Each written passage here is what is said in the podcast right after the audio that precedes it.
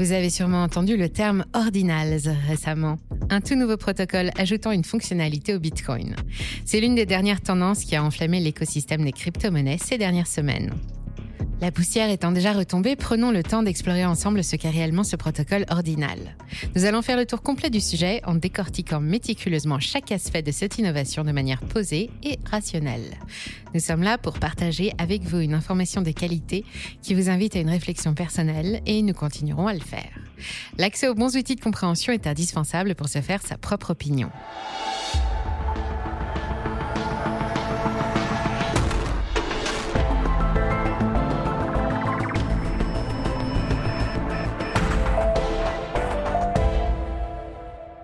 Qui est Kazi Rodarmor, le créateur du protocole Ordinals Commençons par une découverte du personnage à l'origine du protocole Ordinal. Connaître son parcours et ses motivations va nous aider à tout simplement mieux appréhender son œuvre.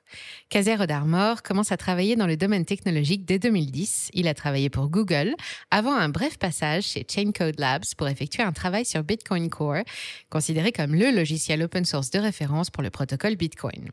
Chaincode Labs est quant à elle une entreprise de recherche et développement en matière de blockchain et crypto-monnaie. C'est donc un bitcoiner aguerri. Très avide de liberté, il n'est pas le plus grand fan de la politique de son gouvernement, les États-Unis. Il expliquait lors d'un récent podcast son amour pour Bitcoin avec sa politique monétaire prévisible et saine, en opposition à l'argent étatique. Il est fasciné par l'art algorithmique, une forme artistique basée sur l'informatique et créée bien avant l'ère des NFT. Cet art donne naissance à des productions multimédia diverses dont la création provient d'un algorithme. Kazé d'Armor a suivi avec intérêt l'émergence de plusieurs œuvres algorithmiques utilisant les NFT sur les chaînes compatibles EVM, signifiant Ethereum Virtual Machine. Pour rappel, un NFT signifie Non-Fungible Token, soit objet numérique unique. La chaîne EVM permet aux développeurs de créer des contrats intelligents, smart contracts, et des programmes décentralisés sur la blockchain Ethereum. Intrigué par le marché actif et florissant, il a décidé d'installer MetaMask, un portefeuille de crypto-monnaies et une extension de navigateur qui permet d'interagir avec des applications décentralisées basées sur la blockchain et de s'essayer ainsi au NFT sur Ethereum. Cependant, en tant que développeur, il s'est rendu compte que l'écosystème NFT Ethereum ne répondait pas à ses exigences en termes de qualité et de fiabilité. Ainsi, il a commencé à explorer la possibilité de créer des œuvres d'art algorithmiques sur Bitcoin, et c'est ainsi qu'il a créé Ordinal, motivé par sa volonté de porter son art sur une plateforme qui lui conviendrait mieux. Cette histoire est fascinante et témoigne de la persévérance de Casey pour concrétiser sa vision artistique. Notons qu'une partie de sa motivation est aussi de redonner un aspect divertissant et agréable au Bitcoin, comme il l'avait écrit dans un de ses tweets. Imaginez un système qui vous permet d'inscrire des données sur la blockchain Bitcoin de manière transparente et décentralisée, mais aussi de manière permanente et immuable. Eh bien, c'est exactement ce que permet le protocole Ordinal. Il a mis cela en place à sa sauce et le résultat a eu le mérite de secouer l'écosystème crypto. Le 20 janvier 2023, Rod Armor a annoncé sur Twitter la finalisation de son protocole, après avoir effectué avec succès la première inscription sur le réseau principal de Bitcoin un peu plus d'un mois auparavant. Cette nouveauté a été rendue possible grâce aux mises à jour de la blockchain Bitcoin notamment Segwit en 2017 pour la taille des blocs qui passèrent de 1 à 4 mégaoctets et de Taproot en 2021 pour l'ajout de la section Witness. Celle-ci introduit de nouveaux schémas de signature pour les transactions, ce qui est essentiel dans le cas des Bitcoin ordinals. Oui, nous sommes entrés dans le dur et la partie technique du sujet. D'ailleurs, pour toute question, n'hésitez pas à interagir dans la partie commentaire de cette vidéo. Nous aurons à cœur de vous répondre et les partages entre membres de la communauté sont précieux. Revenons à nos moutons. L'innovation du protocole ordinal repose sur les satoshi, l'unité atomique du Bitcoin. Pour rappel ou pour info, un Bitcoin est l'équivalent de 100 millions de satoshi. Avez-vous déjà entendu parler des colored coins ou pièces colorées dans notre chère langue de Molière? Je vais faire un bond en 2012 en vous parlant de ce concept, mais il est important afin de mieux saisir l'origine du protocole de Casey Rodarmor. Cette notion est proposée pour la première fois par deux développeurs de logiciels, Manny Rosenfeld et Aviv Zohar. C'est une technique qui permet de représenter et de suivre la propriété d'un actif numérique spécifique sur la blockchain Bitcoin. Contrairement aux jetons, qui ne représentent qu'une simple valeur monétaire, les pièces colorées peuvent être utilisées pour représenter la propriété de tout type d'actif numérique, qu'il s'agisse d'une action, d'une marchandise, d'un bien immobilier ou même d'un droit de propriété intellectuelle. C'était déjà pour l'époque une sorte de premier NFT sur Bitcoin, ou plus précisément une forme de tokenisation de biens et d'actifs réels sur la blockchain Bitcoin. Les tokens non fongibles ont déjà une longue histoire sur Bitcoin, mais les différentes utilisations n'ont jamais eu un grand succès auprès des utilisateurs. Casey Rodarmor s'est inspiré de cette vieille idée. Ordinals permet de rendre un Satoshi non fongible, unique si vous préférez, en le numérotant. C'est d'ailleurs de cette numérotation d'un Satoshi précis que vient le terme ordinal. Les Satoshi numérotés par le protocole s'appelant donc des ordinaux, un chacal, des chacos. En plus de tout ça, le protocole ordinal va également permettre d'attacher des informations supplémentaires appelées inscriptions. Pour ce faire, on utilise un script Taproot qui permet d'intégrer les données dans le Satoshi correspondant. Donc, pour résumer, le protocole ordinal standardise une méthode permettant d'identifier les Satoshi ainsi que le moyen de récupérer les données associées à ce Satoshi en question, nommé inscription. Tout comme les NFT sur le réseau Ethereum, les inscriptions sur Ordinal permettent de stocker une variété d'inscriptions allant d'images à des clips vidéo, textes et même des applications. En identifiant ainsi les Satoshi, il devient possible de les échanger en fonction de l'usage de leurs inscriptions sans les limiter à leur simple valeur monétaire. La technique du protocole ordinal permet donc in fine de créer une entité numérique unique, un artefact numérique, qui n'est pas vraiment un NFT, nous y reviendrons dans un instant. Ce dernier est enregistré de manière permanente dans la blockchain Bitcoin et en acquiert par la même occasion tous les principes. L'artefact numérique vit et respire sur la blockchain Bitcoin et le Satoshi portant une inscription ordinale ne perd pas pour autant sa nature première de Satoshi. Il peut être échangé tout en conservant ses propriétés initiales. Nous avons insisté sur le fait que le protocole ordinal permet la création d'un artefact numérique et non pas d'un NFT à proprement parler. En effet, Casey argumente personnellement sur sa distinction, les deux n'ont rien à voir selon lui. Alors, qu'est-ce qui les différencie? Voyons cela ensemble. Les NFT renvoient quasi systématiquement vers du contenu hébergé sur IPFS ou Arweave. Derrière ces deux mots barbares se cachent des technologies de stockage de fichiers décentralisés qui permettent aux utilisateurs de stocker des fichiers en toute sécurité et de manière permanente sur une blockchain. Pour Casey Rodarmor, c'est justement l'aspect permanent qui pose problème. Pour lui, ces technologies représentent encore des limites en termes de garantie quant à leur pérennité. Les données peuvent être perdues de manière irrémédiable. Casey considère avoir apporté sa pierre à l'édifice dans ce domaine avec son protocole ordinal. Pour lui, l'artefact numérique a une nature complète, car les inscriptions sur ordinal sont directement conservées dans les blocs de la blockchain Bitcoin. Nous savons que cette dernière est incensurable, d'où l'aspect d'immuabilité attribué aux inscriptions. Il met en évidence une deuxième différence importante. La vente de NFT ne peut s'effectuer sans aucun frais et il y a une possibilité d'apporter des mises à jour à ces objets numériques. En d'autres termes, la stabilité n'est pas au rendez-vous pour lui. Ce qui n'est pas le cas des bitcoins ordinaux. Ils ne nécessitent aucune autorisation pour être échangés entre vendeurs et acquéreurs. Le fameux Peer-to-Peer -peer Electronic Cash System, un système d'échange pair à pair. Dans son manuel de la théorie ordinale, Casey résume toute son opinion en une phrase.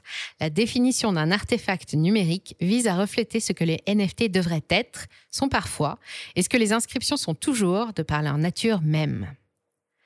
Il est bon de rappeler que le protocole Bitcoin est une technologie décentralisée, donc sans autorité centrale qui contrôle le réseau. La gouvernance est un consensus transparent qui repose sur une collaboration distribuée des acteurs impliqués dans le réseau, les mineurs, les propriétaires de nœuds validateurs, les développeurs et les utilisateurs. Tout ce beau monde forme une seule et même communauté. La création de nouveautés dans un groupe suscite indéniablement des débats, des controverses et des frictions. L'arrivée du protocole ordinal n'y a pas échappé. Les membres de la communauté Bitcoin ont des opinions divergentes sur la valeur, l'impact et les implications de cette innovation. Certains l'accueillent avec enthousiasme, tandis que d'autres la voient comme une menace ou une nuisance. En effet, de nombreuses personnes dénoncent les risques associés à cette nouvelle technologie. Elles estiment que Bitcoin n'a pas été conçu pour stocker des données numériques autres que des transactions financières.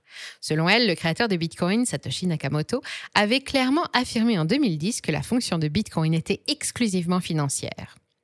Cet ajout de fonctionnalité est donc vu de manière négative car elle peut coûter cher en termes d'évolutivité et de confiance, même dans le but premier de Bitcoin. Adam Back, PDG de Blockstream et figure de proue dans le monde cryptographique, insiste sur l'importance de l'éducation plutôt que de la critique pure et simple, bien qu'il reconnaisse une inutilité encombrante à ce nouveau protocole.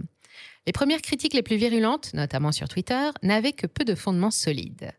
D'autres experts avancent des arguments plus convaincants mettant en garde contre la surcharge des blocs dus aux inscriptions ordinales, qui risquent de perturber le traitement des transactions traditionnelles et de provoquer une augmentation des coûts de transaction. Effectivement, il est fort probable qu'avec Ordinal, la charge moyenne des blocs Bitcoin augmente de façon sensible, et c'est d'ailleurs ce que vous pouvez observer sur le graphique. Cependant, ce processus était déjà prévu dans la mise à jour Segwit et la taille maximale des blocs reste de 4 MO, limitant ainsi l'expansion de la blockchain à des proportions raisonnables.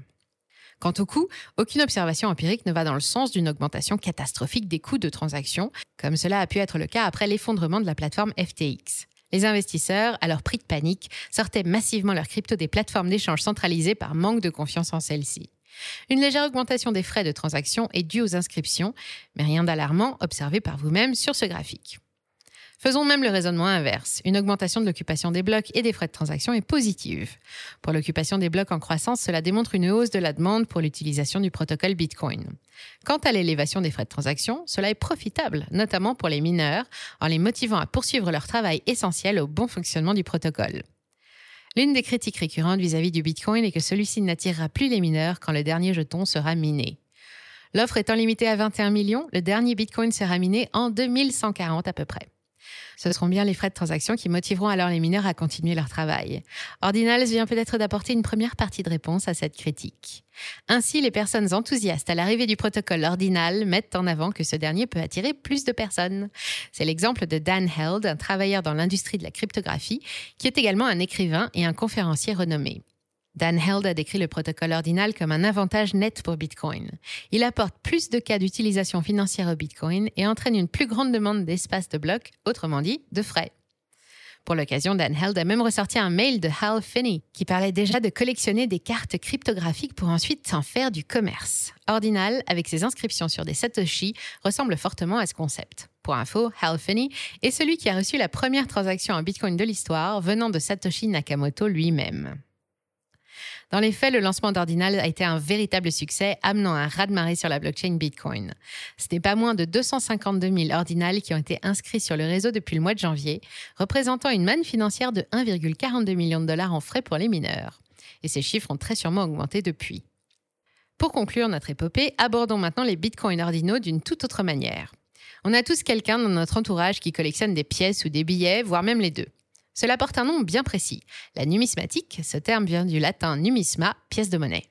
Le terme monnaie, quant à lui, est issu du verbe monere en latin, qui signifie avertir. Il se lie aux origines de la déesse Moneta, qui avertit, conseille et est responsable des souvenirs. Digression étymologique et mythologique est en fait, revenons à Ordinal. L'offre de Bitcoin est limitée, et par conséquent, il y a aussi un nombre limité de Satoshi. Cela donne d'une certaine manière une rareté à chaque Satoshi. Ordinal exploite cela. En effet, si nous ajoutons maintenant une inscription ou une donnée unique sur l'un des Satoshi, sa rareté et son intérêt peuvent ainsi augmenter. C'est tout le principe de la numismatique qui s'intéresse aussi aux inscriptions sur les pièces et les médailles. Nous collectionnons une pièce parce qu'elle est jolie, pour son plaisir personnel, mais on peut aussi la conserver car on sait qu'elle est recherchée et rare.